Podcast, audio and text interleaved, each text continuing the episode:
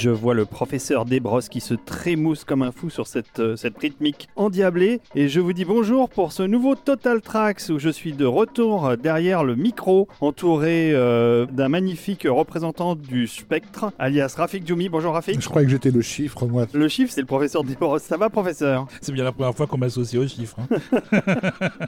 Bon, et puis on a notre James Bond girl préférée. euh, Ah oui. Et euh, je suis ravie d'être là, bien sûr. avec Mais vous bien sûr, on, on- on est content de- d'avoir une voix féminine. Non, on n'est pas content d'avoir une voix féminine, on est content d'avoir la voix de Stéphanie. Il n'y en a qu'une. Non, mais vous aviez tous reconnu la voix sensuelle de Stéphanie, qui nous avait accompagnés lors euh, des épisodes consacrés au, Au à la- polar. au polar. Au film, Et au à- film noir français. Et à Hans. Zimmer Et également. Hans Zimmer, oui. Donc, euh, on, vous l'aviez compris, euh, l'actualité oblige. Euh, enfin, après deux ans d'attente, le nouveau James Bond va sortir en octobre. Ça aurait été une très très longue attente euh, à cause de cette fameuse pandémie euh, de Covid. Et la première euh, mondiale, ça va se passer à Londres dans quelques jours, à la fin du mois de septembre, euh, Rafik. La première mondiale peut-être, en tout cas la- nous là je sais que la projection euh, française euh, a lieu dans moins d'une semaine. Mais donc effectivement le film finit par, euh, par arriver parce que comme tu l'as dit concernant cette, euh, cette pandémie, finalement mourir peut attendre. Donc on Oui, va, voilà, on va a quand même regarder, le James Bond avant. Et je ne sais pas ce qu'on peut justement en attendre de ce mou- mourir peut attendre. On vous dira ça dans les émissions suivantes si on a eu l'heure de le,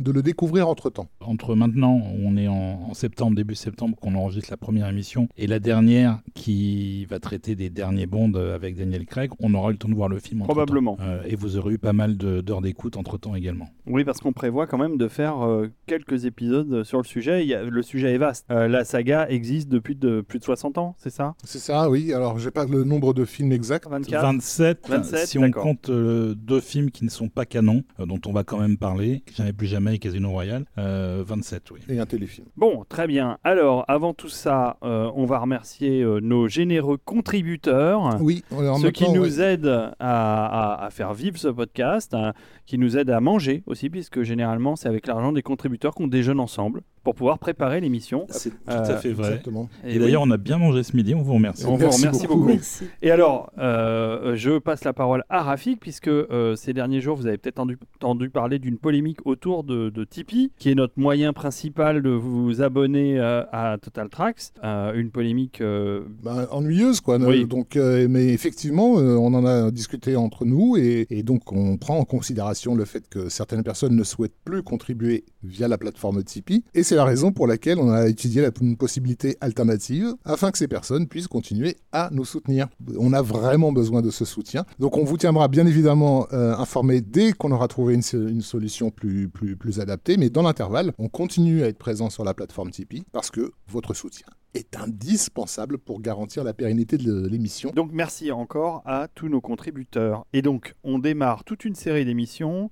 On va en avoir combien euh, On va faire ce qu'on annonce déjà depuis un petit moment qu'on a eu du mal à faire parce qu'on est des incorruptibles et indécrottables bavards, c'est de faire des émissions plus courtes mais qui sont euh, plus fréquentes et plus régulières. Euh, donc on va essayer de tenir un rythme d'au moins deux par mois, plus peut-être des spéciales. Je ne dis pas ce qu'il y aura à venir, mais euh, peut-être qu'il y aura quelque chose très prochainement aussi. Donc deux émissions par mois, plus courtes, tous aussi riches, même encore plus riches en termes de, musique, de, de nombre de morceaux.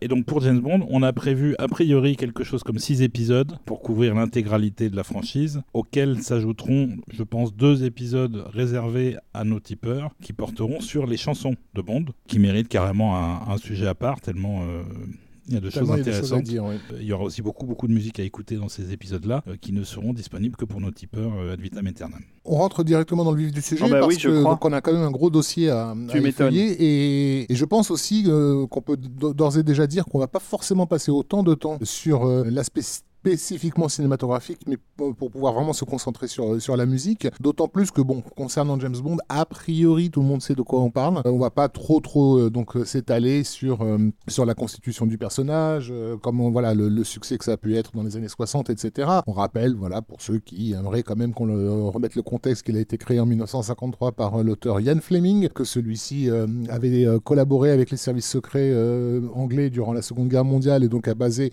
ses écrits partiellement sur pas mal de portraits d'agents qu'il a pu croiser, tout en injectant un bon paquet de ses propres fantasmes, voilà, pour constituer une forme de, une forme de, de supra-spy idéalisé, on va dire, au service de la couronne. Ça, c'est très important. Hein. James Bond, il, est, il, se définit par le fait qu'il est dans la droite ligne, il ne déroge absolument pas à, ce que les services secrets anglais sont censés promouvoir. Et donc, donc c'est une pure création d'un ancien agent des services secrets, mais du coup quelque chose de très très accordé aux services secrets britanniques. Hein. C'est-à-dire qu'il faut savoir que par rapport aux films qui se font et par rapport à tout ce qui se fait autour de James Bond, d'ailleurs, ça ne se fait pas sans euh, leur, euh, leur regard euh, voilà, et leur implication, plus ou moins directe. Et donc, bien avant qu'il déboule au cinéma sous les traits de, de, de, Sean Connery, il y avait déjà eu des tentatives d'incarnation, puisque donc en 54, la télévision britannique avait acheté la nouvelle Casino Royale pour l'adapter sous forme de, de téléfilm. C'était dans le cadre d'une émission qui s'appelle Climax et c'était de la télé en direct. C'est ça. Donc c'était une c'était une dramatique de 50 minutes, je crois, adaptée du, du, bouquin euh, où ils avaient un petit peu tout changé puisque James Bond devient Jimmy Bond et il est américain et c'est Felix Leiter dont on parlera certainement qui est le la, contrepartie américaine de Bond dans quasiment tous les films qui lui devient un agent britannique. Et donc il est incarné par Barry Nelson avec euh, avec, Peter Lorre, dans, dans, dans, mon propre rôle, celui du chiffre. Aucun d'entre nous n'a vu les... en, entier. Tu l'as vu en entier toi On a tous vu des extraits. Je l'ai vu. Non non, il, il était euh, pour ceux qui veulent le voir, je crois qu'il était dispo en bonus sur une édition américaine de Casino Royale, celui de 1967. Et il était en bonus en intégralité, donc euh, c'est pas très intéressant, c'est très statique. Mais ce qui est surtout amusant en termes de musique, c'est que c'était signé par un compositeur qui travaillait à l'époque pour CBS et pour, pour cette émission qui s'appelle euh, Climax, qui était Jerry Goldsmith. Si ce n'est que la musique qui est utilisée dans l'épisode n'est pas composée pour ce qui est à l'image, déjà parce que c'était joué en direct, il n'y avait pas exactement de calage très précis, mais surtout parce que fait Goldsmith avait fait beaucoup de musique de catalogue pour euh, Climax et que celles qu'il a utilisées, ce sont des musiques qu'il a lui choisi de mettre sur cette émission-là, mais qu'il avait écrites euh, sans, sans, support filmique particulier. on va pas passer d'extrait de. on n'a pas à part aller chercher peut-être sur le film lui-même. Il y a très très peu de musique. Il y a un petit générique, un générique de fin, et puis des petits segments d'interlude pour laisser euh, le temps au caméraman de changer de décor, mais c'est On a eu également la nouvelle Moonraker qui avait été adaptée en, en 58 sous forme radiophonique. Tout ça nous mène à ce qui est considéré comme l'an zéro du James Bond qu'on connaît tous, qui est donc le, au début des années 60, euh, Albert Broccoli et Harry Salzman qui achètent euh, les droits, qui fondent spécifiquement pour ça une compagnie qui est euh, Eon Production, qui continue à être la, compagnie qui produit, qui produit les Bonds, et qui adapte donc le, roman Doctor No, le roman qui d'ailleurs au départ avait été écrit comme une tentative de, relancer le tourisme en, en Jamaïque. Tout à fait. voilà. Et, et, le film d'ailleurs est un peu à l'image de ça, y compris musicalement, parce que c'est vraiment une invitation au voyage, quoi, plus que plus qu'à l'aventure quelque part. Ce film Doctor No est confié à un réalisateur tout à fait compétent qui s'appelle euh, Terence Young, dont je dirais la carrière va presque être entachée par le, fait qu'il ait créé euh, James Bond, parce qu'on ne, se souvient de lui que par ce biais-là, alors qu'il a réalisé par ailleurs euh, d'excellents d'excellents films, notamment de suspense. J'invite tout le monde à, à, voir par exemple son, son thriller Seul dans la nuit avec Audrey Hepburn, qui est vraiment une tentative de thriller Hitchcockien tout à fait honorable, tout à fait honorable, avec une, jeune aveugle harcelée chez elle euh, par des vilains bandits. De la part des copains aussi avec Charles Bronson, qui, qui, l'a fait en 70, qui est une bonne Bronsonade pour ceux, pour ceux qui aiment. voilà, quelqu'un, non mais c'est pas, c'est pas un simple exécutant, Terence Young, c'est un mec qui a, qui a du caractère, du bagou, etc. Et donc va être casté euh, euh, un jeune premier, et pas n'importe lequel. Quel jeune premier et quel jeune premier il, il, a fait très peu de choses, on l'a vu dans des, dans des tout petits rôles juste avant, et puis c'était pas gagné. Hein qu'on le fasse incarner euh, un agent secret mhm. britannique, parce qu'il a quand même un accent à découper au couteau. Un accent écossais. Écossais, ça s'entend un peu. On va dire son nom quand même pour ceux qui éventuellement euh, oui, qui se poseront encore la question de savoir qui est cet homme. Ils auraient pu prendre son frère. Il était un peu jeune encore. C'est Sean Connery qui est... Euh, on, va, on va en reparler parce que la manière dont il incarne le personnage va donner finalement une création qui est tout à fait exceptionnelle parce qu'il n'y a pas de doute sur le fait qu'il soit ce personnage de James Bond. Ça se départit de la vision qu'avait Ian Fleming du, du personnage, parce qu'Ian Fleming avait vraiment le, en, tête l'exemple même du, on va dire, du dandy britannique de la haute, quoi, quelque part. Oui, on est loin. Euh, hein. Voilà, il avait, d'ailleurs, on peut trouver sur le, sur le net euh, un portrait qui avait été dessiné pour, euh, du personnage pour le Daily Express, et effectivement, c'est clairement The British Guy né avec une cuillère dans la bouche. Bah, c'est un peu, c'est un peu lui déjà, puisque Ian Fleming, il avait, il était tiré à quatre épingles, il avait mm. un, un film cigarette. euh, c'était Il y avait un côté c'était vraiment un précieux. dandy. Un côté dandy côté et précieux. précieux. Le truc avec, euh, avec Sean Connery, c'est pour, je, je voulais parler d'Alfred Hitchcock parce qu'Alfred Hitchcock avait, avait dit de Sean Connery que c'était un camionneur. Euh, au sens où il était, justement, il avait, il avait eu droit aux hommes les plus élégants de, de, de, de, de l'époque, les- de, de Cary. Grant à James Stewart. Et, et ça s'est très mal passé avec, avec ce jeune écossais un peu, un peu rough around the edge, on va dire. Quoi. Or, c'est précisément ce côté un mal, mal dégrossi qui va vraiment cartonner Ah, euh, dans l'incarnation de James Bond. Et génial, c'est que euh, ce qu'on nous donne à voir, c'est euh, c'est pas un personnage sympathique. C'est ça qui est fou. Ce qui est montré, c'est un personnage arrogant, qui prend énormément de place, qui met absolument pas des formes, euh, qui est quand même basiquement un, un- un assassin. hein.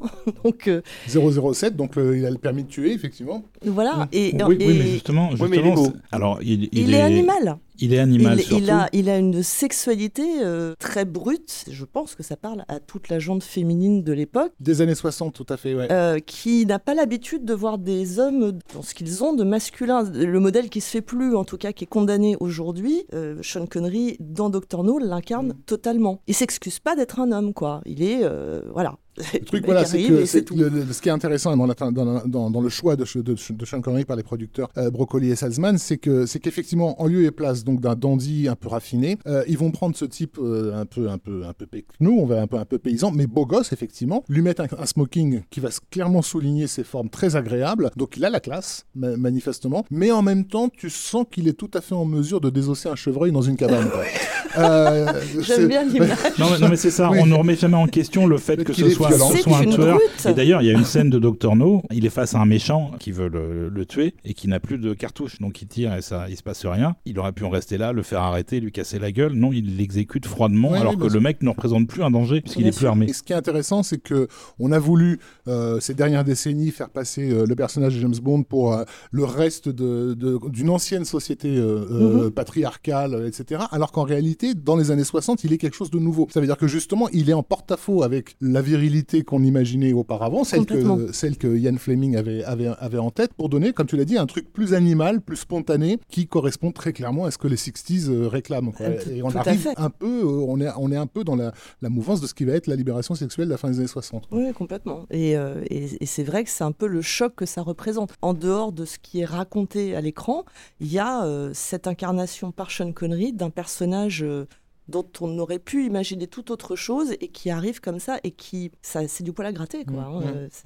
Il y a un côté, on, adore le détester en fait. Exactement, et c'est ce qui va. Non, mais voilà, mais c'est ce qui va se produire. De toute façon, on sait, on, on- on- voilà, on va pas refaire toute l'histoire, mais que euh, les, les, les tests preview qui ont été, qui ont été faits de Doctor No ont surtout euh, encouragé les producteurs par la réponse féminine, très clairement. Ils, Mhm. Là, ils ont compris que sur ce plan-là, ils avaient gagné et que, et que les, les dames allaient pousser leur mari à aller voir, euh, aller voir ce, ce film-là. Donc, James Bond donc, contre Doctor No, qui donc va euh, rapporter quelque chose comme 60 fois sa, mise. C'est assez énorme pour un début, euh, même si on, est encore très loin de la constitution, de tous les codes de ce qui va devenir euh, un James Bond. On se cherche encore un peu à ce moment-là, et y compris musicalement. Alors oui, musicalement, l'idée c'était vraiment de d'essayer de bah, de travailler, comme tu disais, au tourisme jamaïcain, puisque la première personne embauchée sur la musique, c'est quelqu'un qui s'appelle Chris Blackwell, qui est le fondateur de Island Music, l'exportateur extrêmement avisé du reggae qui va faire connaître euh, Bob Marley et compagnie euh, hors de la Jamaïque. Et Euh, notamment en Angleterre, où ça va beaucoup, voilà. mieux- beaucoup plus prendre que dans le reste de l'Europe d'ailleurs. Donc certes- certains euh, estiment justement que cette, euh, cette ouverture du monde à ce style de musique a été initiée par Dr No. Après, en termes de musique à l'image, euh, les chansons qui sont faites pour Dr No, c'est pas exactement quelque chose euh, qui fait très plaisir aux oreilles si on n'est pas vraiment fan de musique des îles. Et le fait que la BO de l'époque, euh, qui ne comportait quasiment que ça, ça n'a pas fait de, de Dr No un, un- un incontournable en termes de musique, sauf pour un truc qui est le, Le thème, thème. le fameux thème de, de James Bond, que vous avez peut-être remarqué qui manquait dans le, le générique qu'on a mis oui, au début. on, on se l'est gardé sous le coude. On l'a mis, on l'a mis, euh, on l'a mis à part. On va vous le, vous le, vous le faire écouter tout à l'heure. J'ai une question qui me brûle les lèvres, euh, professeur Desbrosses. C'est bien John Barry qui a fait le thème de James Bond? Parce que j'ai jamais rien compris à cette Non, c'est moi. Oui, alors ça, ça, je le savais, ça. J'en étais sûr. Alors, je que vieux, Alors, en fait. la, la La- question la- de la paternité du thème, c'est combien d'années 20 ans 30 C'est ans ça, de- en fait, c'est pas- c'est pas non, simple non, c'est- question. C'est 39 ans pour arriver à quelque chose d'à peu près concluant. Donc, ce qui s'est- passé, c'est que euh, Salzman et Broccoli avaient bien aimé le travail d'un compositeur qui s'appelle Monty Norman sur un, ça. sur un musical. Et ils l'ont embauché pour, euh, pour faire la, la musique de, de Dr. No. Euh, si ce n'est que lui, il n'était pas trop dispo. Il a accepté parce que ça lui permettait de se passer une semaine de vacances dans les îles, à la mer. Et donc, il est allé sur le tournage. Il a commencé à composer, d'une part, le score, euh, sans vraiment, euh, disons, les compétences d'un compositeur euh, habituel, puisque lui, il était plutôt auto- autodidacte. Donc, il avait besoin d'un orchestrateur, il avait besoin de quelqu'un pour diriger. Donc, il a pris des gens pour ça. Et il a fait une partition qui est absolument pas intéressante, faut être honnête, relativement terne, pas très remarquable, et vraiment dans le ton de ce qui se faisait à l'époque sur beaucoup de films euh, de, de, troisième zone, on va dire. C'est pas très gentil ce que je dis. Par contre, il a fait un truc, c'est que pour le thème de Bond, il est allé euh, chercher l'inspiration dans un, morceau inutilisé qu'il avait fait pour un musical quelques années avant, qui est la partie de guitare électrique qu'on entend dans le thème de Bond. Comme le thème avait besoin d'arrangements additionnels, il a fait appel à un certain John Barry, qui avait déjà fait un tout petit peu de, de partition pour le cinéma, mais pas des gros gros films encore, et qui rencontrait un grand succès avec son John Barry Orchestra, où il faisait à la fois des compos originales et des reprises, et il a arrangé le thème euh, un peu à cette façon-là, avec la science qu'il avait déjà assez élaborée de, de- d'une orchestration qui mêle le, le rock, le jazz euh, et le symphonique. Et, euh, et le résultat est vraiment un, un hybride entre les deux. Alors il y a eu ensuite beaucoup, beaucoup, beaucoup de, de problèmes juridiques entre Monty Norman et John Barry sur qui a composé le thème, jusqu'au jour où John Barry a dit c'est moi, Monty Norman a contre-attaqué, enfin ça s'est term- terminé en justice, et il a été finalement défini que l'auteur était bien Monty Norman, même si euh, c'est indéniable que l'orchestration et tout ce qui donne une personnalité très bonde au thème, c'est apporté par John Barry. Les producteurs ne s'y tromperont pas puisque Barry sera là sur le second alors que Monty Norman, lui, on ne le rappellera pas. On l'écoute? Ah bah avec plaisir. Allez, donc on va, on va écouter la première version euh, entendue au cinéma qui a été un énorme succès, qui a été classé dans les charts, etc. euh, à l'époque, euh, de, du James Bond thème.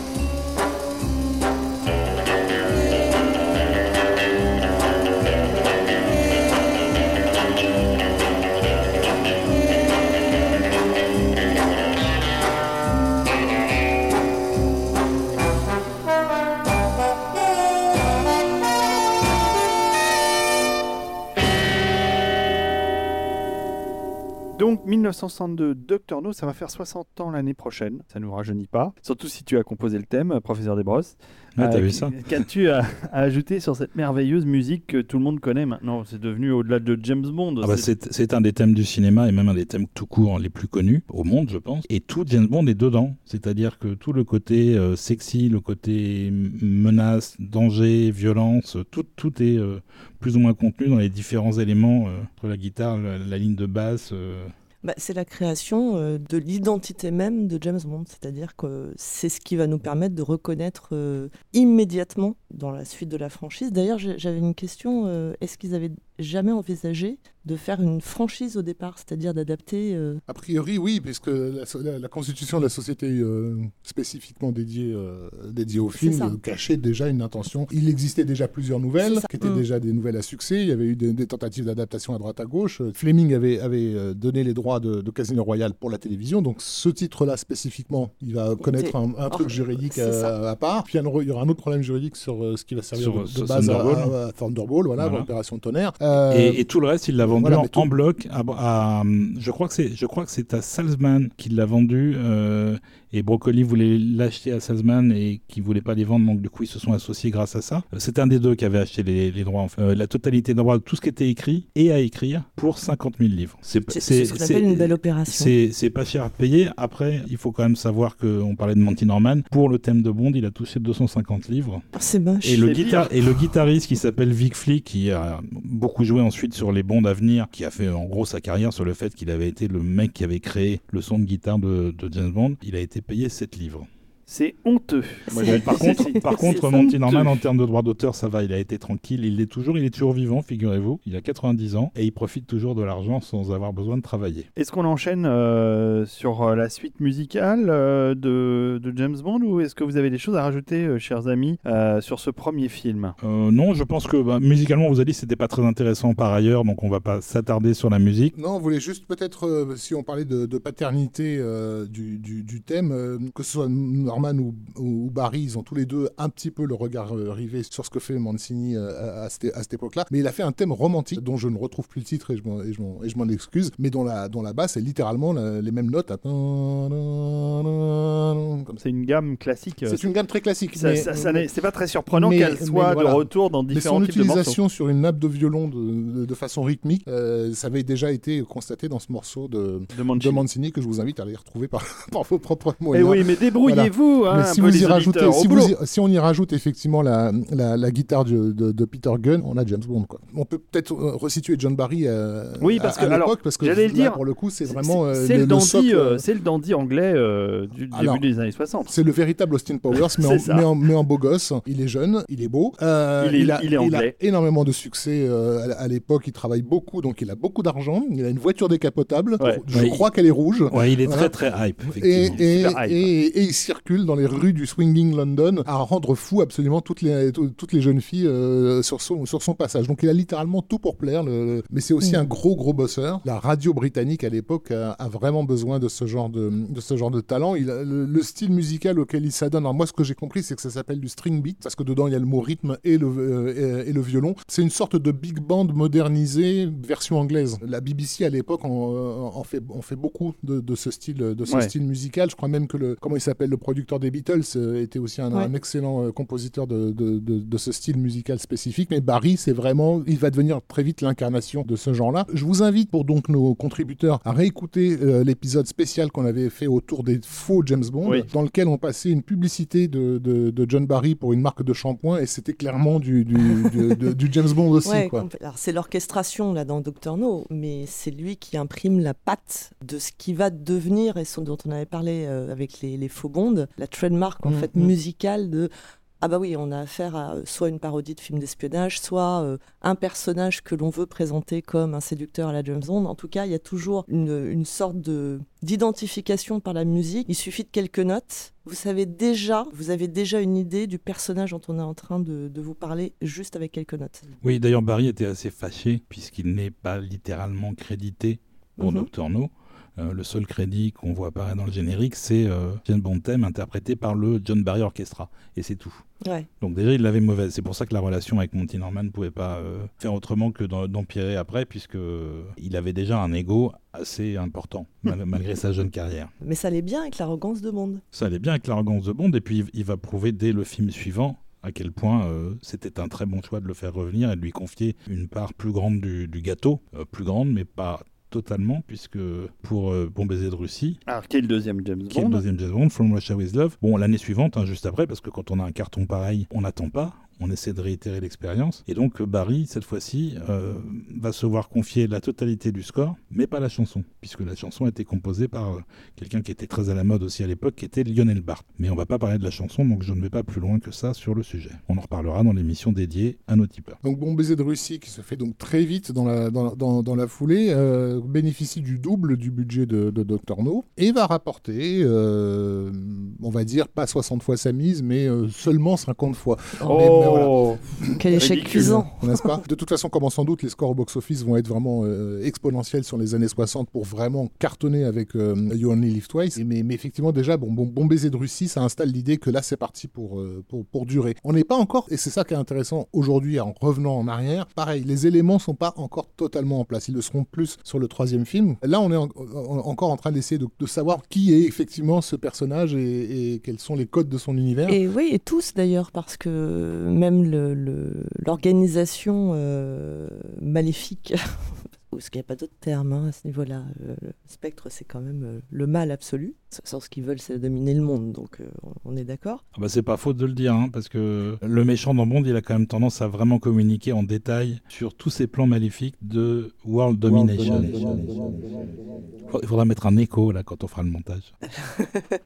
Mais ce qui est intéressant, c'est que, alors même qu'on veut bien polariser et mettre les, actions héroïques d'un James Bond d'un côté et les actions maléfiques d'un spectre de l'autre. On tâtonne encore, effectivement, on n'a pas tous les codes, c'est pas encore euh, ultra défini ce que ça va devenir à partir du troisième film, où là, on aura une grille de lecture qui va très peu bouger par la suite, c'est-à-dire qu'il y aura vraiment cette idée de voilà, Bond, c'est une marque. Et euh, un héros euh, très particulier qui incarne une vision de l'homme très particulière, qui bouleverse un petit peu les codes de point de vue sociétal au moment où il apparaît, mais qui au final va incarner aussi toute une part de l'histoire, du temps de l'histoire. C'est-à-dire que les années 60, c'est aussi James Bond. Là où c'est précurseur avec Dr. No, ça va tout de suite s'inscrire dans une idée de, et ça se vérifiera par la suite, Bond, c'est toujours aussi une sorte d'instantané du moment où les films sont créés. Mmh. Mmh. Ah oui. Et ça va vraiment se répéter. Ce sera des instantanés des années 70, des années 80, des années 90. ça, c'est vraiment à mettre au crédit des deux producteurs, qui clairement étaient des opportunistes. Très clairement. C'est des gens qui, étaient là le pour... cinéma populaire, on a régulièrement besoin. Voilà, qui, qui, qui étaient là pour faire de l'argent, mais qui avaient aussi un flair absolument euh, incroyable sur euh, ce qu'il fallait faire pour faire un succès, sans pour autant vraiment dévoyer le plan qu'ils avaient, qu'ils avaient défini au départ. Et donc, euh, effectivement, Bond va suivre toutes les décennies qu'il va traverser et à chaque fois va s'en nourrir. Avec même, on, y reviendra plus tard sur certains films, il y a même des côtés un peu prophétiques parfois. Alors il y a un élément culturel euh, important qu'il faut remettre en contexte parce que c'est quelque chose qui est totalement incompréhensible pour, euh, pour les, générations actuelles. C'est qu'on est à une époque où il n'y a pas de suite au film. Euh, l'idée de faire la suite d'un film n'est pas quelque chose d'habituel pour le public. Les films sont tous des prototypes. Et donc celui-ci, donc Bon baiser de Russie, se, se, veut dans la continuité directe de Doctor No puisqu'il est question de, du Docteur No dans Bon baiser de Russie, au sens où euh, l'organisation euh, Spectre euh, a perdu un de ses agents qui a été assassiné par James Bond et donc décide de mettre en place un plan pour piéger cet, agent, cet agent anglais.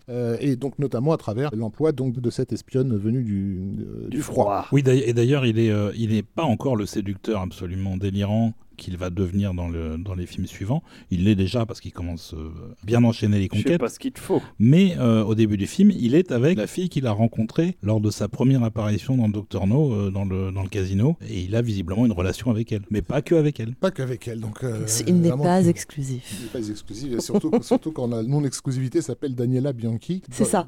Dans les années 60, je précise. Ça. donc voilà, il, se fait, il se fait plus ou moins pourchasser par un, un futur chasseur de requin, il s'appelle Robert Shaw, euh, alors je ne sais plus son nom dans le film, Red Grant.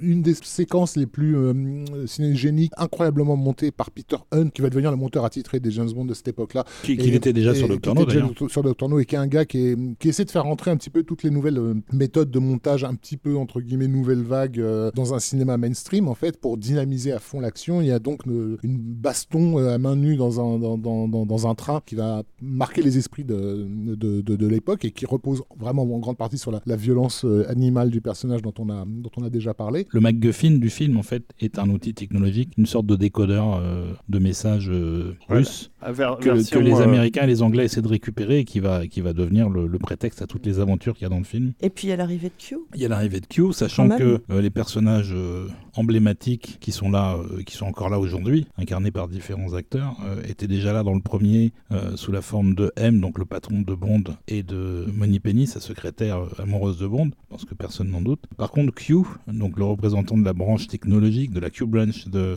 euh, des services secrets britanniques, euh, lui n'apparaît que dans le deuxième, dans Bon baiser de Russie, et dans un vraiment un tout petit rôle. Il n'a pas encore euh, un, personnage qui deviendra une scène emblématique dans chacun des épisodes à venir. la scène est déjà là, mais elle n'est pas spécialement drôle en fait.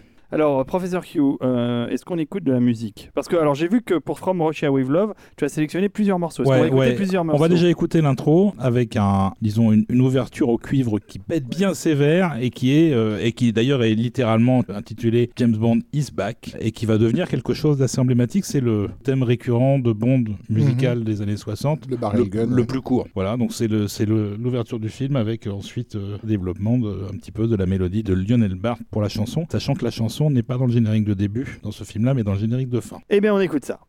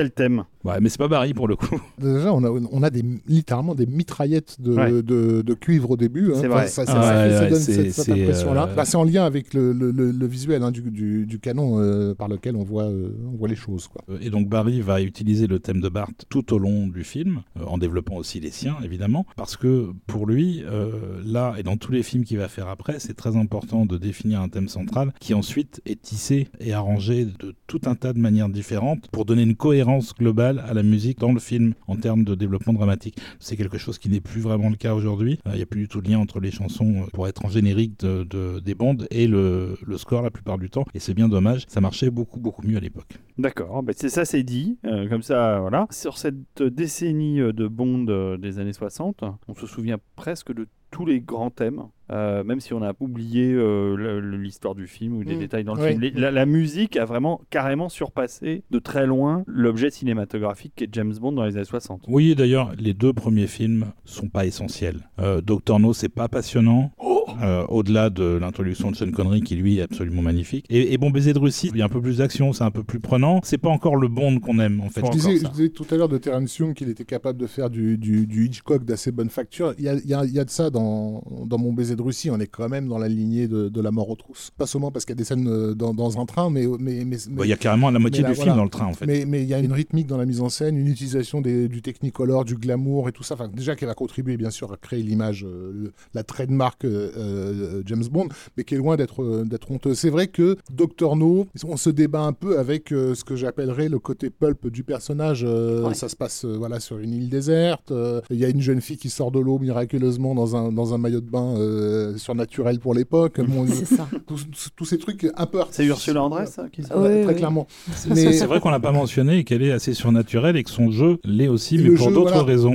mais le jeu, le jeu, il est, enfin, il joue comme dans un comic book à l'époque. Avec Bon baiser de Russie, on est plus dans le thriller euh, Hitchcockien. C'est un peu plus classe au sens, c'est un peu plus adulte quelque part que ne l'était euh, Doctor No. Moi, je le trouve sympathique, un hein, Doctor No, mais sympathique comme, euh, comme justement le début d'une histoire. Quoi. Oui, puis c'est vrai qu'en plus dans Doctor No, c'est un peu gênant aujourd'hui de voir un un acteur américain ou anglais, euh, je ne sais plus quelle est sa nationalité, mais euh, grimé en, en asiate pour jouer le rôle du Docteur No. Euh. Moi, je trouve ça hilarant personnellement, mais bon, ça, c'est ma perversité. Naturel. moi, moi, j'aime, j'aime, quand John Wayne fait, joue Genghis Khan. ah oui, t'es vraiment pervers. Donc. moi, je trouve ça intéressant parce qu'on n'est pas encore tout à fait rentré dans l'identité à fond, à 100% de James Bond. On s'en rapproche. Et en fait, il multiplie les, les essais, de John Barry, dans, dans cette. Il n'y a, a, pas un tempo musical donné, en fait. Le, deuxième morceau que qu'Olivier nous a choisi, par exemple, nous, mène sur des pistes qui sont intéressantes. Oui, qui est un morceau qui s'appelle The Golden Horn, qui n'est pas utilisé dans le film. Il a été composé pour le film, il a été composé pour la scène, si vous l'avez en tête, où James Bond euh, et la jolie espionne euh, russe euh, prennent le ferry à Istanbul. Et donc, c'est effectivement une tentative de Barry pour installer quelque chose de plus joyeux, une sorte de version uplifting, comme on dit en anglais, d'un de, d'un thème romantique, en fait. on va l'écouter puis on en reparle après.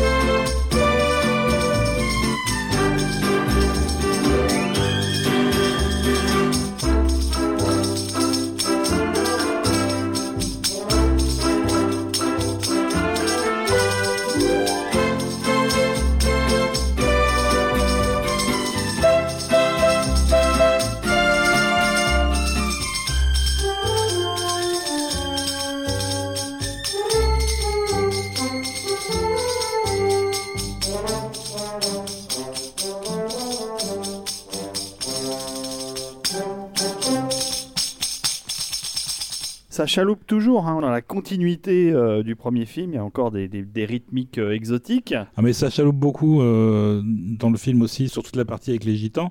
D'ailleurs, Barry avait fait le voyage pendant le tournage à Istanbul pour, pour essayer de, découvrir un peu les musiques, les traditions musicales locales et pour s'en inspirer pour la composition. Au final, il a déclaré en avoir absolument rien sorti musicalement.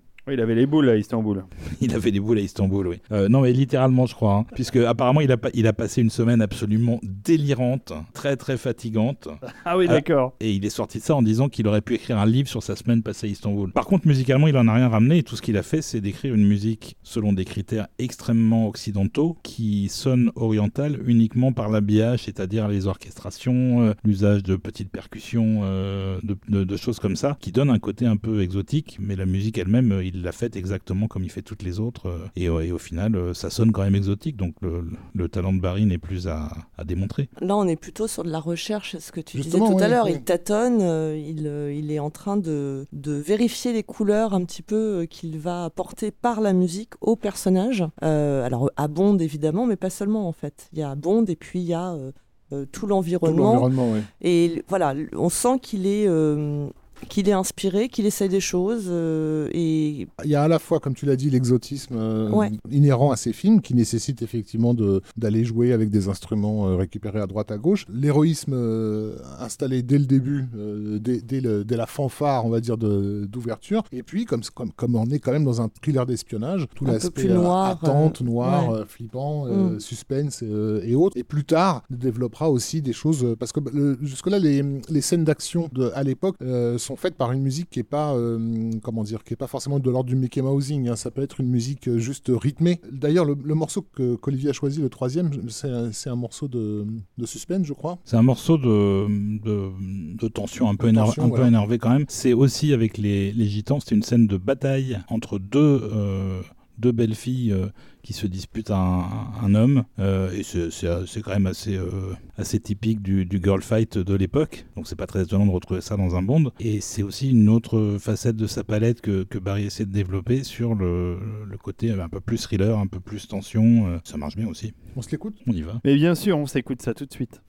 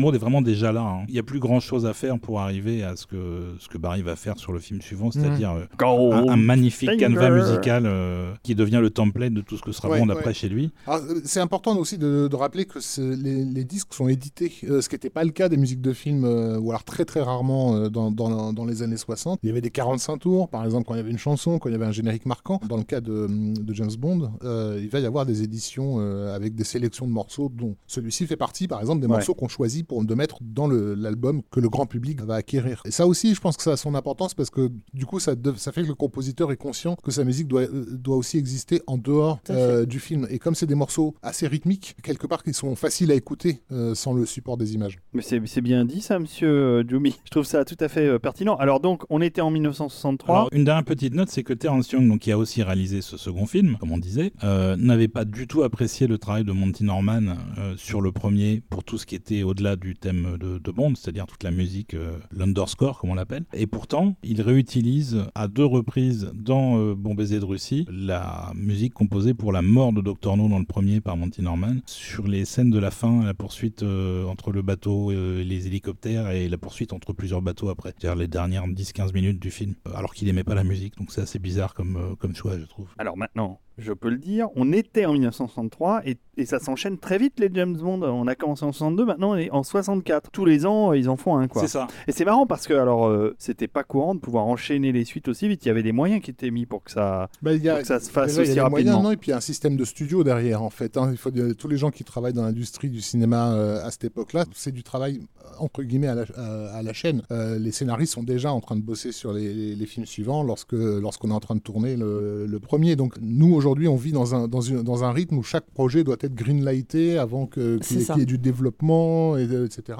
Là où à l'époque, les choses effectivement se font plus vite, mais aussi les gens qui bossent n'ont pas des velléités, euh, on va dire, autorisantes. Voilà, le réalisateur va pas faire chier sur le scénario, il va littéralement adapter ce que ce que ce que ce qu'on lui a ce qu'on lui a publié euh, sans se poser de questions quel- quelque part. À propos de réalisateur, c'est important de dire que Terence Young il va se lasser assez vite. hein. Il a posé les bases Ouais. sur ces sur ces sur ces deux films, mais euh, mais il se voit pas faire toute sa carrière dans cette franchise, donc il déclare forfait pour euh, pour pour la suite. Il est prévu à ce moment-là d'adapter euh, au service secret de Sa Majesté, sauf que l'histoire est censée se, dérouler en, Suisse et euh, il y a des, rapports comme quoi la météo suisse va être particulièrement clémente et donc il n'y aura pas beaucoup de neige dans, les mois dési- désignés. Pas question de tourner ce, film-là avec toutes ces poursuites enneigées. Ils ne peuvent, pas se reporter sur Opération Tonnerre parce qu'il y, a un- problème juridique déjà à l'œuvre sur l'adaptation de, cette nouvelle et donc du coup ils vont se pencher vers, vers, euh, vers Goldfinger aussi parce que euh, c'est un récit qui se passe aux- en partie aux États-Unis et que le marché américain reste euh, à conquérir. Là, c'est vraiment l'Europe qui a, qui a porté euh, le succès de, de, de, de- de James Bond. Et donc, bah voilà, avec Auric Golf- Goldfinger et Fort Knox, et on, on- voilà, on, on va les gratter un petit peu du côté, de,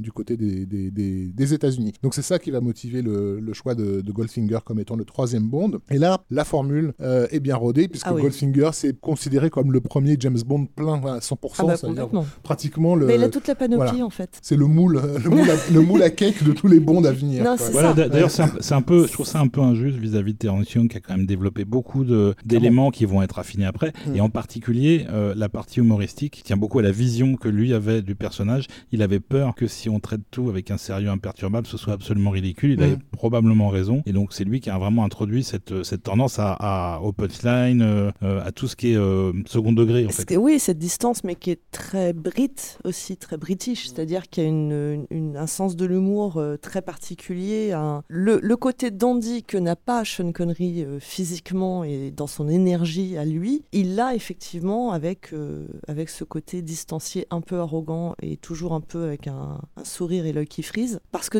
tout ceci n'est finalement pas si grave. Il y a vraiment, tu, dis, tu parlais de personnages de comics pour Dr. No, c'était c'était un peu ça.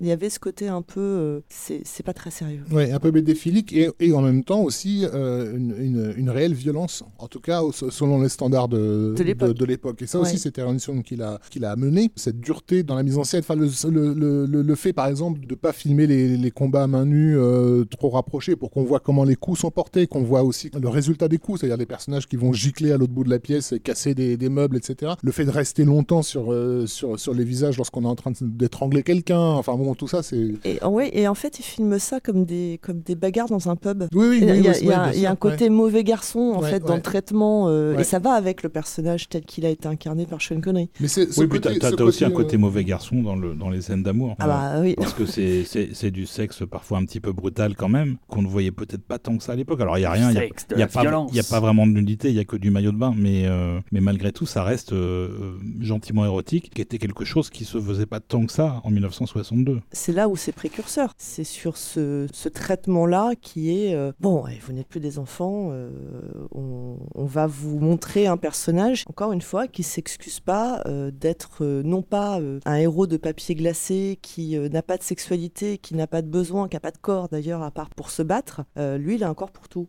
Ah oui, c'est cl- c'est clair. Et puis c'est au-delà du besoin, c'est souvent sa motivation. Pas être bon baiser de Russie, le fait Ah, qu'il aille à Istanbul pour rencontrer l'espionne russe, c'est parce qu'il a vu sa photo qu'il a trouvé qu'elle n'était pas euh, spécialement désagréable à regarder. c'est ça. Et d'ailleurs, il essaie de se barrer avec la photo. Et il est poursuivi par M qui veut récupérer son exemplaire. Et ce qui est génial, c'est qu'en plus, c'est c'est tellement naturel. Et dans Goldfinger, la, la scène pré-générique, hein, qui devient d'ailleurs euh, partie de la, de la marque James Bond, dans la manière dont sont constitués les films, la scène pré-générique, c'est euh, le, le petit sucre euh, pour te, pour te mettre en appétit de tout ce qui va venir. C'est souvent complètement décorrélé dé- de... dé- déconnecté de- du, ré- du du reste récit. du récit, ouais, mais c'est la fin d'une aventure précédente euh, qu'on n'aura pas vue. ouais. Et, et là se trouve euh, quand même une scène qui donc euh, annonce le personnage terminé. hein. Ça fait deux films qu'on tâtonne, qu'on cherche à lui donner un, un côté un peu définitif. Bon bah là ça y est, euh, c'est quand même Bond qui, dé- qui débarque sur une plage euh, en homme grenouille et qui se débarrasse de sa combinaison. Il est en smoking blanc sous sa combinaison. Euh, il est évidemment peigné impeccablement. Euh, la classe intersidérale. C'est James Bond quoi. C'est Et, euh, une, une idée, une idée qui sera reprise euh, par James Cameron dans True Lies. euh, Tout à fait. du smoking sous le. Exactement. de- de- de oui, parce que c'est tellement over the top en Ouais, fait. ouais. C'est une façon de dire voilà, le personnage, c'est ça. C'est le truc, on vous demande pas que ce soit crédible, on vous demande pas euh, si euh, ce mec-là existe. En fait, il n'existe pas. C'est un fantasme total, mais c'est exactement pour ça qu'il est excitant. Donc, on vous le donne à voir comme ça. Et donc ce, ce côté, euh, ce, cette- ce côté excitant, et donc il, est, il a été amené effectivement par, euh, par Terence Young, par, le choix d'une certaine violence. Alors c'est aussi quelque chose que les producteurs recherchaient. hein. Quand, quand on parle d'opportunistes tout à l'heure, c'est des opportunistes intelligents, au sens où ils ont compris que le, la culture de, de- de- de- des 60s, c'est pas les, c'est pas les, c'est pas les adultes qui la déterminent. Euh, ils sont plus attentifs à ce que les plus jeunes euh, euh, attendent, parce que les adultes, il faudrait quelque chose de finalement plus, justement, de l'exotisme, un peu, Un peu lisse. dilué, un peu lisse, etc. Ouais. Parce qu'avant de, de, s'arrêter sur Terence Young, ils avaient, ils avaient voulu filer le, le- le projet à Phil Carson, qui avait fait un, un- un thriller juridique là, qui s'appelle euh, The Phoenix City Story, qui est abominablement dur. Enfin, le truc vraiment, même aujourd'hui, tu as des scènes, tu te lèves de ton siège, quoi. Le film de guerre Saipan aussi, qui était, qui était pas vraiment euh, un, truc tout, euh, tout gentil, gentil. Enfin voilà. Ils avaient aussi cherché à, à- à le filer à et à- à Ken Hughes, qui pour de différentes raisons ne, ne suivront pas, mais qui se retrouveront assez, et c'est assez drôle sur, euh, sur Casino Royale euh, plus tard. Et histoire de reboucler ce que tu avais commencé à dire il y a 10 minutes, au final, ils vont filer le projet à Guy Hamilton, qu'on n'avait pas encore cité. Le truc, c'est que Guy Hamilton, finalement, le- lui, va reprendre les, les- ce, que, ce, que, ce que Terence Young a, a posé en termes, en termes scéniques et s'inscrire dans cette dureté et cette, euh, et cette violence. Oui, Ouais, il faut que ce soit exotique, oui, il faut que ce soit glamour, mais quand ça tape, ça tape. Euh, Hamilton qui avait été euh, contacté pour le premier film pour Doctor Qui avait refusé à l'époque. Guy Hamilton, c'est pas le fameux réalisateur de Remo, Sans armes et dangereux, dont la musique est du fameux Greg Safan que j'aime particulièrement. euh, il fallait bien quand même que J'ai tu, j'ai bien peur que que tu le, que tu le cases. Et, et oui, c'est- je te rassure, David, c'est bel et bien lui. Greg Safan qui utilise aussi des, des, euh, des instruments exotiques pour le côté euh, bondien de, de, de ce film. Enfin, bref, Guy Hamilton, c'est surtout un, un- c'est un, c'est un premier assistant de confiance. C'est-à-dire, c'est un mec qui a bossé avec tout le monde. Il a bossé sur Le Troisième Homme, il a bossé sur, sur, euh, d'autres réalisateurs américains qui venaient tourner en Angleterre et tout ça. C'est un, voilà, c'est un, c'est un gueulard. C'est un type qui sait mettre un plateau euh, au boulot, qui sait dire aux figurants Bon, bah, arrêtez de me faire chier, on tourne maintenant. Donc, pour ça, c'est- non, mais c'est important sur des films comme ça d'avoir quelqu'un qui dirige, quoi. Mais je veux dire, c'est pas quelqu'un, il va pas créer euh, de nouvelles, euh, de nouvelles formes euh, euh, cinégéniques. La, ta- la tapisserie, elle a été posée par, par Terence Young selon les modèles que j'ai que j'ai cités. Mais ce qui est important, c'est que cette, cette violence inhérente euh, au James Bond de l'époque, encore une fois selon les standards de l'époque, c'est quelque chose qui est voulu par les producteurs. C'est pas forcément les réalisateurs qui se font plaisir en se disant ah je vais bah, bon. Dans Goldfinger, se retrouver dans une séquence où tu as littéralement le, le, le, pénis du héros qui va être qui va être zigouillé au rayon laser, c'est pas mis en scène de façon timide quoi. On, te le montre bien quoi, que c'est là que ça va se passer quoi. Et on, est en 64, hein, je veux pas dire de bêtises. C'est ça. Il faut oser faire tu ça. Veux le dire, Tu veux le dire, Stéphanie C'est une de mes scènes préférées quand même. C'est la, la punchline de Bond. On est d'accord. Bah, c'est mon film préféré de bah, Bond. Dis-le. Do you expect me to talk? No, no Mr. Bond. I expect you, to, die. Donc voilà, tout, le monde, non, mais tout le monde est d'accord sur le fait qu'il faut vraiment qu'il y ait du punch. Quoi. On va pas te laisser dormir, on va te réveiller. Et c'est quelque chose qui d'ailleurs, pour le coup, je vais faire mon vieux con, a été un petit peu oublié fin des années 70, début années 80, que quand tu vas voir un James Bond, c'est pour te prendre des, des, petites décharges électriques euh, très, très régulières. Quoi. Oui, complètement. Et, même en termes de rythme, hein, par rapport euh, aux deux précédents, il y, a un, quelque chose de beaucoup plus affirmé euh, dans Goldfinger. Voilà, bref, c'est maîtrisé, quoi. Tout est plus peaufiné, tout est, plus soigné. Compris sur la chanson qu'on verra dans l'épisode spécifique qu'on va dédier voilà, au sujet, qui, voilà. qui, est un, le modèle de la chanson, de la chanson tellement. et, euh, et, et, même la musique en termes d'arrangement, euh, Barry est parfaitement à l'aise, donc il va encore un petit peu plus loin. Euh, en termes techniques, la prise de son est bien bien meilleure, ça sonne euh, magnifiquement. Et d'ailleurs, on va écouter le, le très court premier morceau d'intro qui s'appelle Into Miami, et on revient après.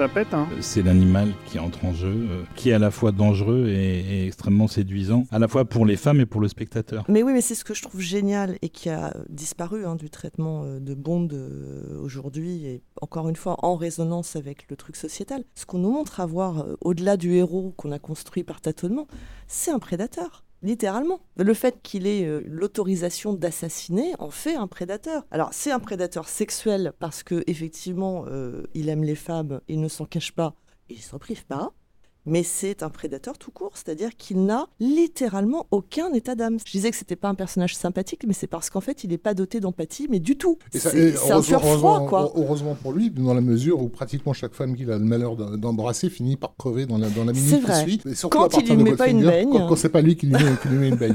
Il y, a aussi, il y a aussi les morts féminines les plus spectaculaires ah, euh, dans, dans celui-ci, puisque donc on le rappelle pour ceux qui n'auraient pas vu le film, euh, les victimes de, de, Goldfinger sont littéralement euh, fondues dans de l'or. Bah, en fait, elles sont recouvertes d'or. Elles, sont, elles sont étouffées, elles sont étouffées, par l'or. Par, euh, par, une couche de, de, de, peinture à l'or fin. Ouais, exactement. Et c'est très frappant. C'est un film que j'ai découvert, j'étais petite, quoi. Et je, je trouvais, euh, je trouvais ça fascinant. D'abord parce que ça, ça permettait, d'un point de vue purement cinématographique, de euh, mettre des corps nus devant la caméra, mais l'air de rien, parce qu'elles sont effectivement recouvertes d'or. Donc elles sont nues, mais pas vraiment. donc on contourne un peu la censure qu'aurait pu avoir lieu à ce moment-là. Euh, c'est plutôt habile. Et ça a vraiment ce côté, euh, on dirait des statues. Et puis, enfin, quand même, la, James Bond Girl, euh, où là aussi on rentre dans une tradition des noms donnée au James Bond Girl. Bon, celle-ci, elle s'appelle Pussy, Pussy Galore. Et là, j'ai envie de dire bravo. Le morceau qu'on vient d'écouter, donc Into Miami, c'est un morceau d'exposition. Euh, je crois que dans mon souvenir, c'est un plan d'hélicoptère euh, sur, euh, sur l'hôtel, hein, c'est ça? En tout cas, il y a un côté big band. Je crois qu'il il arrive, il arrive en fait en, Aston Martin. Oui, oui parce qu'il a son Aston Martin qui est pleine de gadgets.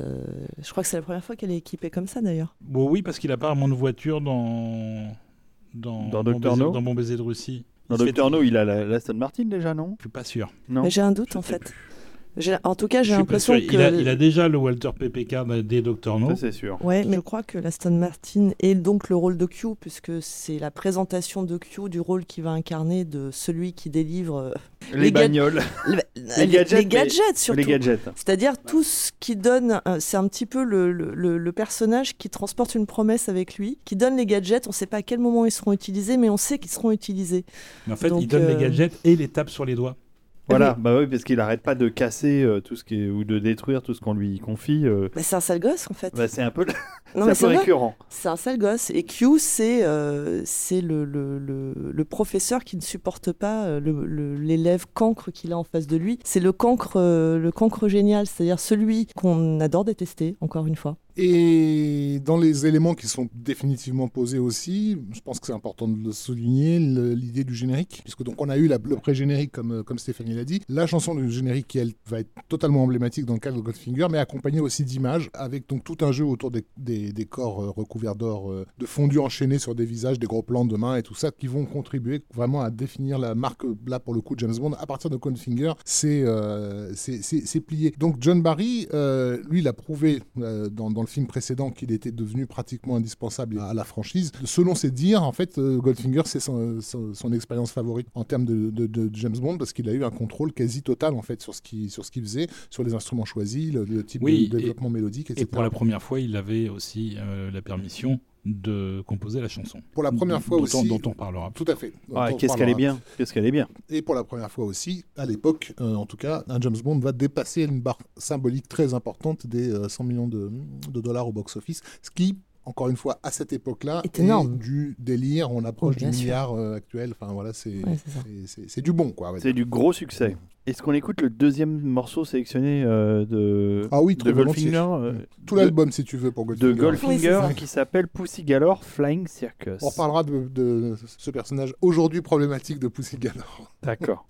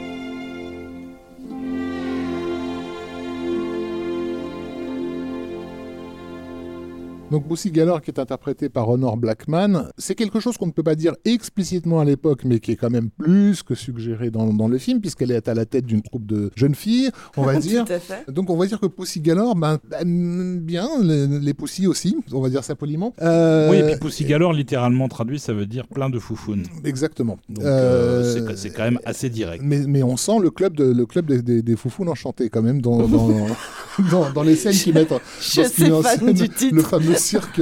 le fait est que ce qui aujourd'hui est re- revisité régulièrement, c'est que ben, James Bond, de par sa virilité totalement excessive, délirante, etc., il réussit l'improbable, c'est-à-dire à faire en sorte que Pussy Galore tombe dans ses bras, alors que manifestement, c'est pas quelque pas chose. sa voilà, tasse de elle thé au préfère départ. les huîtres aux escargots, on va dire. Oh là là là là.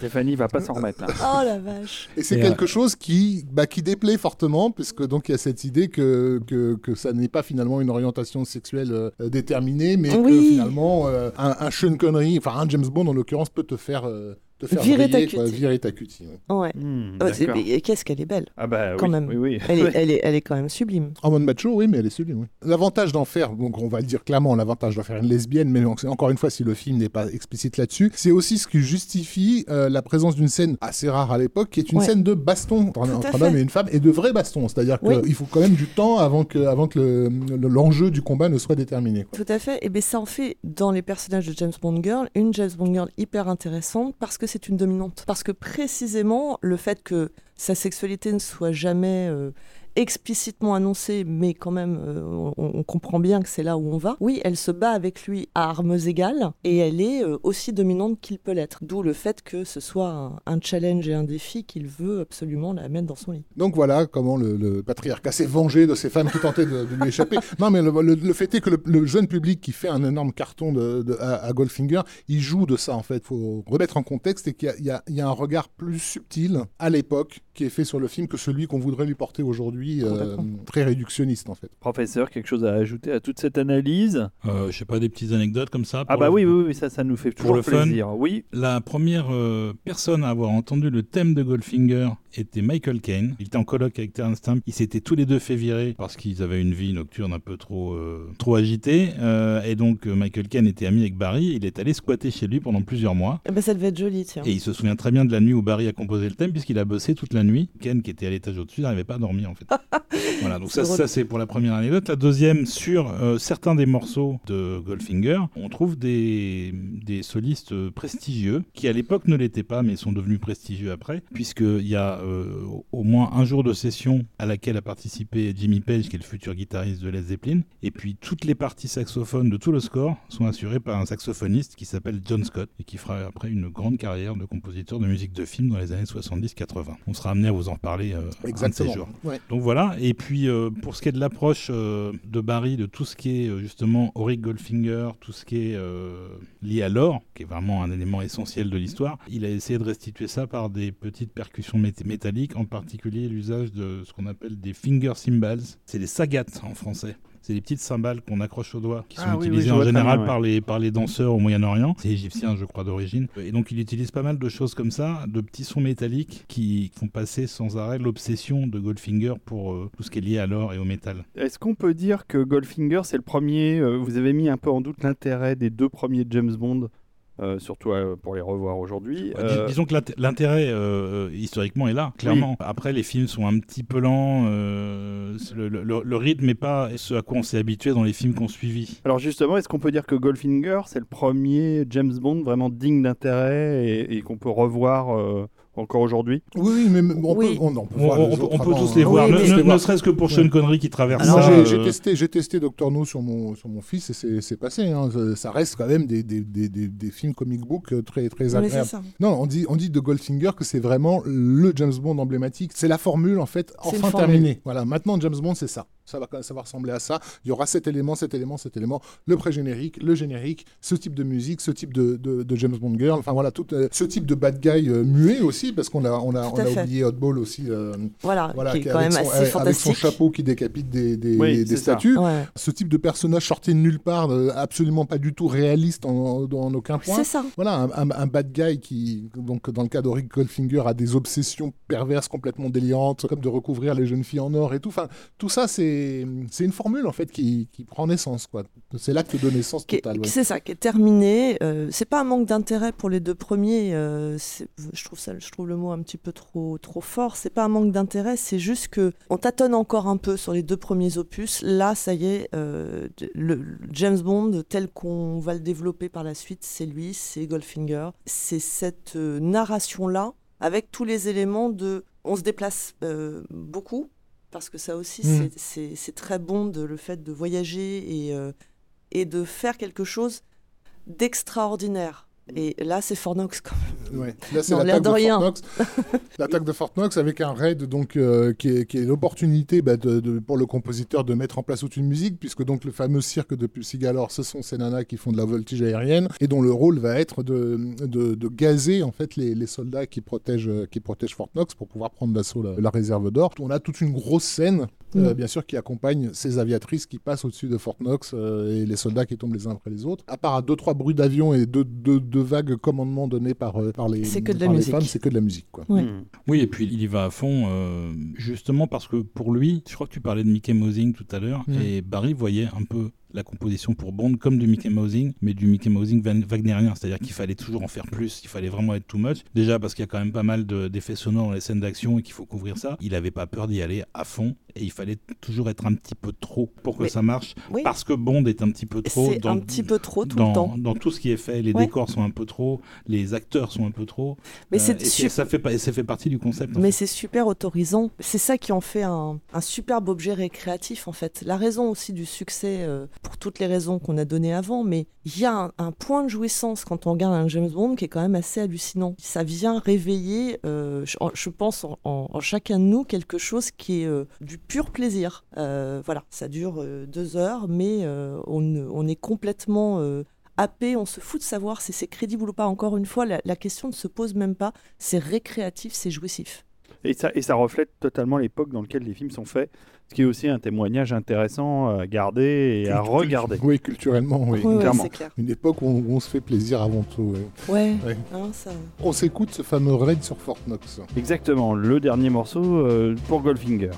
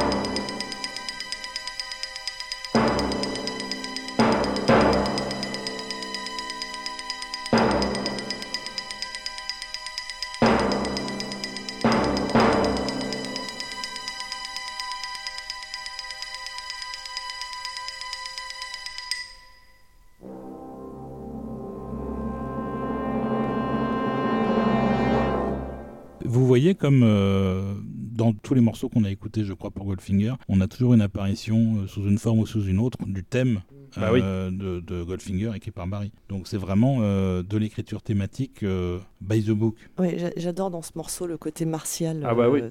et qui est totalement décalé par rapport à ce qu'on voit à l'image parce que c'est un ballet, hein, c'est mais euh, j'adore le rappel musical de euh, mais c'est une opération, une euh, opération militaire. Hein. C'est joli filles dans ces jolis avions sont en train de faire une opération militaire. C'est joli. Ça fonctionne très bien d'ailleurs. On passe donc au dernier film de cette sélection pour ce premier épisode, l'année suivante, puisqu'ils ont encore ils ont enchaîné ah pendant quatre films. Mais préparé de, de, longue date, puisque donc il s'agit d'Opération Tonnerre qui devait être au départ le premier. Que, voilà. Thunderbolt. Et ce qui s'est passé, on, on, a dit qu'il y avait des problèmes de droit autour de ça, c'est que Ian Fleming avait bossé avec deux scénaristes sur cette adaptation et du coup il a utilisé ce que ces scénaristes ont fait pour le mettre dans sa nouvelle. Du coup les, deux scénaristes l'ont traîné en justice et il a fallu déterminer qui est finalement été auteur de quoi que ce soit. Bref, et au milieu de tout ce bordel juridique, donc les, bah, les Salzman Broccoli ils ont, ils ont attendu quoi que les choses se décantent, mais à un moment donné finalement ils avaient les droits d'une partie d'Opération Tonnerre, on va dire de certaines lignes du, script. Et ils se sont doutés que le, reste pouvait être adapté par un concurrent. Et mm. vu le carton que James Bond euh, représentait à l'époque, il, était urgent voilà, de, de, faire cette Opération Tonnerre tout de suite avec les quelques droits dont on dispose. C'est un peu comme ça que le film s'est monté, on va dire. Euh, et ça reste aussi un film emblématique, tellement emblématique qu'il sera remaké alors justement, il sera remaké bien plus tard, on en reparlera dans d'autres émissions, mais justement par euh, des gens extérieurs ailleurs. Parce que c'est emblématique, justement parce, que, les droits, se sont échappés ailleurs. Quoi. Tu remarqueras donc dans, ce, dans, cette autre opération tonnerre qu'il y a des variations sur le, sur le récit euh, et la structure. C'est aussi le premier James Bond en cinémascope. Là, tout d'un coup, on accompagne le, le, fait que le personnage grandisse et, et, devienne de plus en plus épique par le format qui à l'époque est réservé au cinéma justement, euh, justement épique. Ça va d'une certaine façon jouer sur la mise en scène des films parce que mine de rien, jusque-là, les films étaient quand même cadrés plus près du corps, on va dire, puisqu'on était plus souvent dans des confrontations justement de corps. Avec Opération Tonnerre, du fait de l'élargissement du format, il y a aussi, bah maintenant il va falloir remplir tout ça. On va commencer à arriver dans des décors de plus en plus délirants. C'est là où on arrive dans les bases euh, de, des méchants et, tout ça, où le, décorateur Canadam va commencer à avoir beaucoup de boulot, beaucoup de pain sur la planche. Stéphanie, je te sens toute frétillante là. Oui, non, mais parce que les studios de Pinewoods deviennent, euh, deviennent des bases lunaires, des bases de et c'est vrai que le cinémascope, ça se remplit et on sent qu'il y a vraiment. Euh, parler d'autorisation tout à l'heure, mais c'est ça. on y va. Euh, maintenant, on a les coups des franches parce que c'est un tel succès à chaque fois qu'on sait que la, formule fonctionne. On est en liberté totale, donc euh, on ose tout. En termes de décor, on ose tout. Oui, et pour ce faire d'ailleurs, pour, pour apporter un cachet à ce, cette nouvelle vision encore plus large, on fait revenir Terence Young, qui va faire probablement son meilleur Bond, je pense. Déjà, c'est quelqu'un qui maîtrise le, le format et ça se sent dès le départ parce qu'il y, a, y a une grosse baston au début dans un château, euh, baston à main nue, où là justement l'explosion de, de, mobilier euh, qu'on avait déjà dans, dans, dans, dans Bon baiser de Russie va prendre un côté complètement épique et qui se conclut par euh, bah, cette image aussi emblématique hein, de, de Bond utilisant un gadget totalement inattendu et aberrant à l'époque, mais qu'il est encore aujourd'hui, qui est le fameux jetpack par lequel il s'enfuit. Avec son petit casque. ouais. Séquence magnifiquement reprise dans le cinéma français par Louis de Funès dans le gendarme euh, en balade, si je dis pas de bêtises, voilà, où il refait toute la séquence de baston dans le château, euh, parce qu'en gros, son domestique n'arrive pas à lui retirer ses bottes. Et donc, en tirant sur ses, sur ses bottes de châtelain, euh, ils finissent par se bastonner l'un l'autre, et c'est un, hommage à Opération Tonnerre. Qui dit cinémascope, donc voilà, on l'a dit, dit décor délirant. Qui dit décor délirant dit budget aussi délirant, parce qu'il faut quand même en parler. On était parti avec un million, rappelez-vous, sur, sur Doctor No, on avait 2 millions sur Bon Baiser de Russie. Là, on atteint les 6,8, donc on commence à approcher les 7 millions, ce qui à l'époque est le, le budget du film, c'est ce que c'est ce que tu attends d'un succès d'un autre film, quoi, en, termes de, de box-office. Sauf qu'on sait, on se, dit, on se doute que si on met tant de pognon dans le film, c'est parce qu'on va rapporter encore plus derrière. Et là, effectivement, Opération Tonnerre marchera encore mieux que Goldfinger, qui pourtant était un sacré, carton. On a aussi un, un, rôle principal interprété par un acteur qui commence à en avoir un petit peu marre de Bond, qui a envie de faire autre chose et qui donc euh, ne revient que sous réserve de cachets euh, exponentiels de film en film. Si on écoutait peut-être euh, le premier morceau qui est, qui est ce, Mais grave. Qui, est cette, cette, cette, fameuse bagarre de Louis de Funès avec Sean Connery.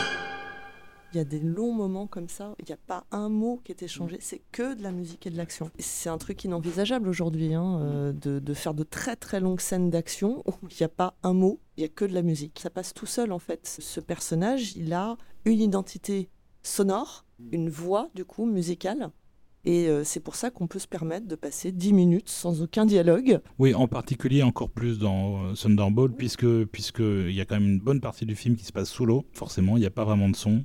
Euh, il n'y a, pas de dialogue, voilà.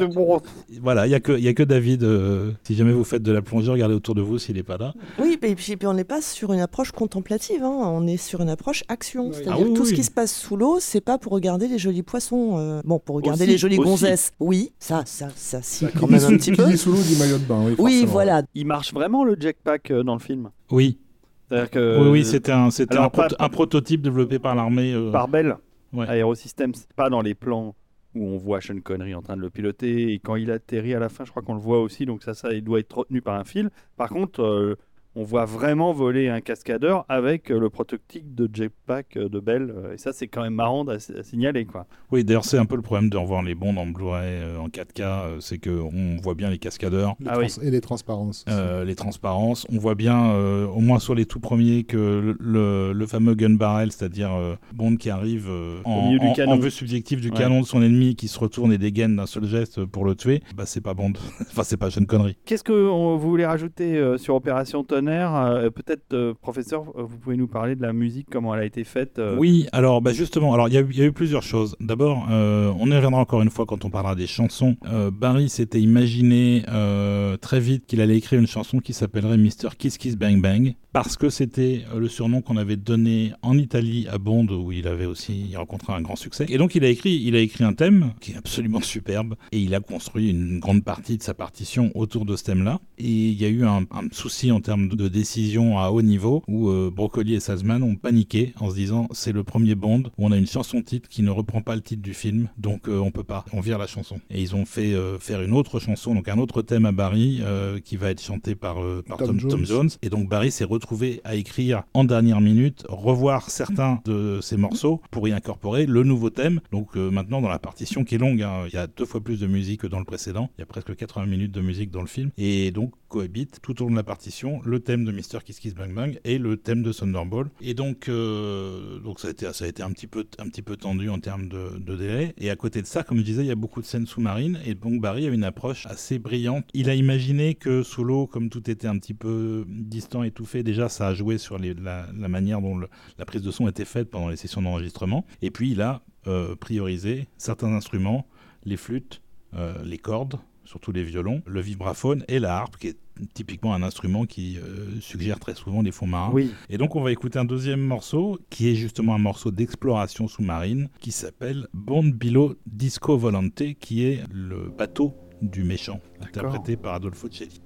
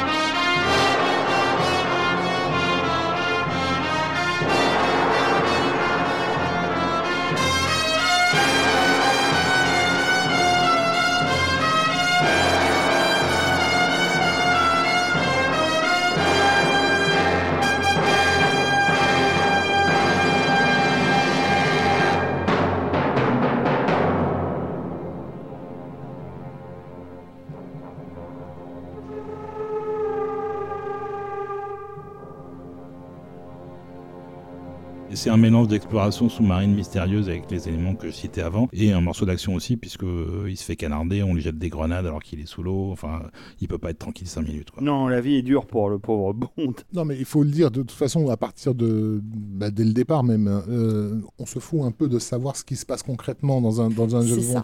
On sait qu'il y a un méchant qui va faire un truc et que James Bond doit l'empêcher de le faire. Bon, tout ce qui mène euh, au- à, la, à la façon avec laquelle ce plan va être euh, mis en œuvre par le bad guy et démis euh, de, par, par, par James Bond, finalement, On oublie le- par, par, par quoi on est passé. Par contre, il y a des images marquantes, il y a des scènes marquantes. Euh, Sean Connery avec son, en train de se battre contre des requins sous l'eau, bah, c'est un truc qui, qui reste. Quoi. Euh, tu parlais tout à l'heure du jetpack, ce plan du jetpack, tu l'as en tête, que, Ah quoi ouais, quoi qu'il advienne. Quoi. Ouais, Donc, ouais. euh, Et d'ailleurs, euh, ce qui me fait penser, tu donnes de, plein de petits éléments comme ça, et en fait, il y a un truc qu'on n'a pas abordé et qui participe, je crois, de la manière dont euh, le phénomène Bond s'est mis en place. Ce sont les affiches Ouais. d'incroyables euh, de, Ah de- oui. de rêve. avec euh, alors des dessins euh, euh, où il y a, il y a un élan, il y a une action, euh, il y a une manière d'incarner la- l'action en dessin qui est absolument exceptionnelle. C'était pas toujours, mais très souvent des affiches dessinées par Frank McCarthy, qui est un des plus talentueux de tous les illustrateurs euh, ayant travaillé pour le cinéma, Ah de, toute l'histoire du cinéma. Ça- Ça vend carrément du rêve. hein. Le, le mec, le mec était incroyable pour euh, retranscrire l'esprit d'un film et le mouvement qui allait Et avec. le mouvement, et en fait, c'est c'est ce que tu, quand tu, tu, tu disais, en fait, on se fiche de savoir euh, comment le plan va être euh, mis à mal par James Bond.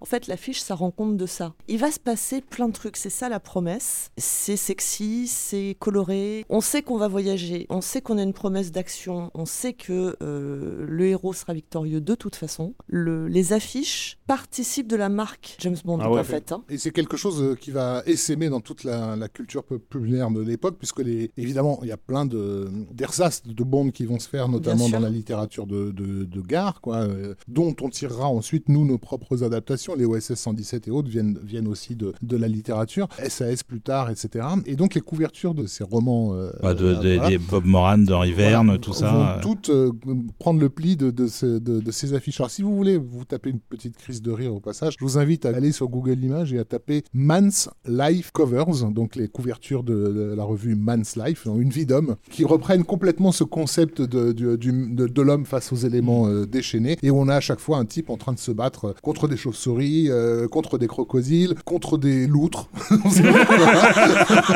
Contre des espèces de tortues agressives, là, je sais Tortue pas. ce que Ninja. Euh, genre ornithorynque, là, j'en vois une, c'est incroyable.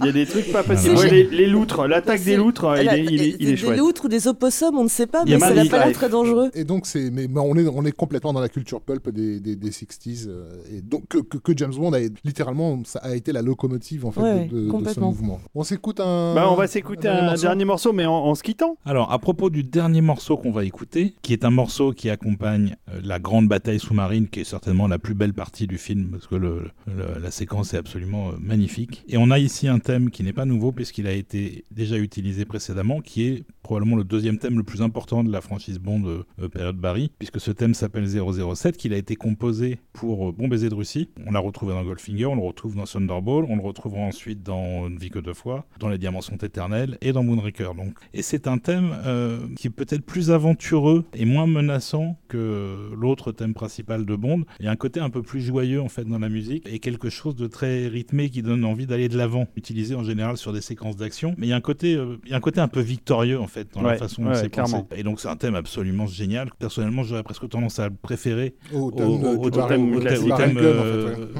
euh, Bond euh, traditionnel, même si les deux sont euh, tout aussi attachés à la franchise. Moi, je, je l'appelle le, le barrel gun, en fait, le, le- le thème connu. C'est- ouais, ouais. Parce que c'est souvent celui qui est. bah, Bah oui, oui, sur oui, oui, le, le clairement. pré-générique. hein. Clairement, c'est vrai qu'on le, on le réentend pas, mais euh, il revient tout le temps euh, dans tous les, tous les films dont on a parlé et tous ceux qui suivent. Et il est là dans tous les bonds jusqu'au dernier, euh, jusqu'au dans celui qu'on n'a pas encore vu là.